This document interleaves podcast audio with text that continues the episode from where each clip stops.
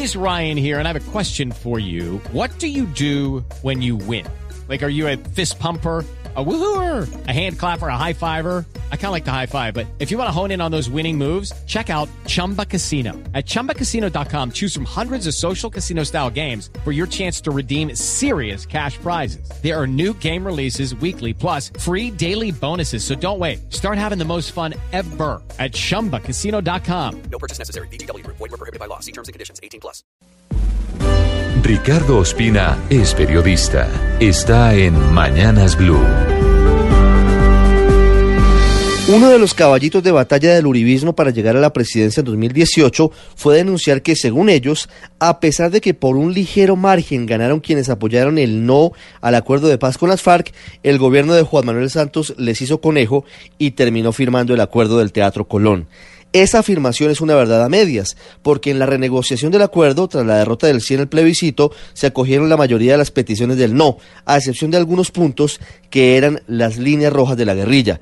Este episodio recobra actualidad porque el país pareciera atrapado en lo que sucedió en ese octubre de 2016, dividido entre el sí y el no Primero, según analistas, por la decisión del presidente Iván Duque de objetar algunos puntos de la ley estatutaria de la JEP y ahora con ocasión de un referendo que pretende convocar un movimiento llamado Libertad y Orden para derogar la JEP y revocar a todos los magistrados de las altas cortes. Aunque parece poco probable que esta iniciativa prospere, entre otras se necesitan 1.853.000 firmas válidas antes del próximo 14 de diciembre, se debe pasar por el Congreso y luego por la Corte Constitucional, sí resulta muy inquietante que a través de esta vía se pretenda tumbar uno de los elementos clave del acuerdo con las FARC. Y además se quiere hacer una purga total de quienes han sido, aún con algunos errores y problemas, guardianes del Estado de Derecho.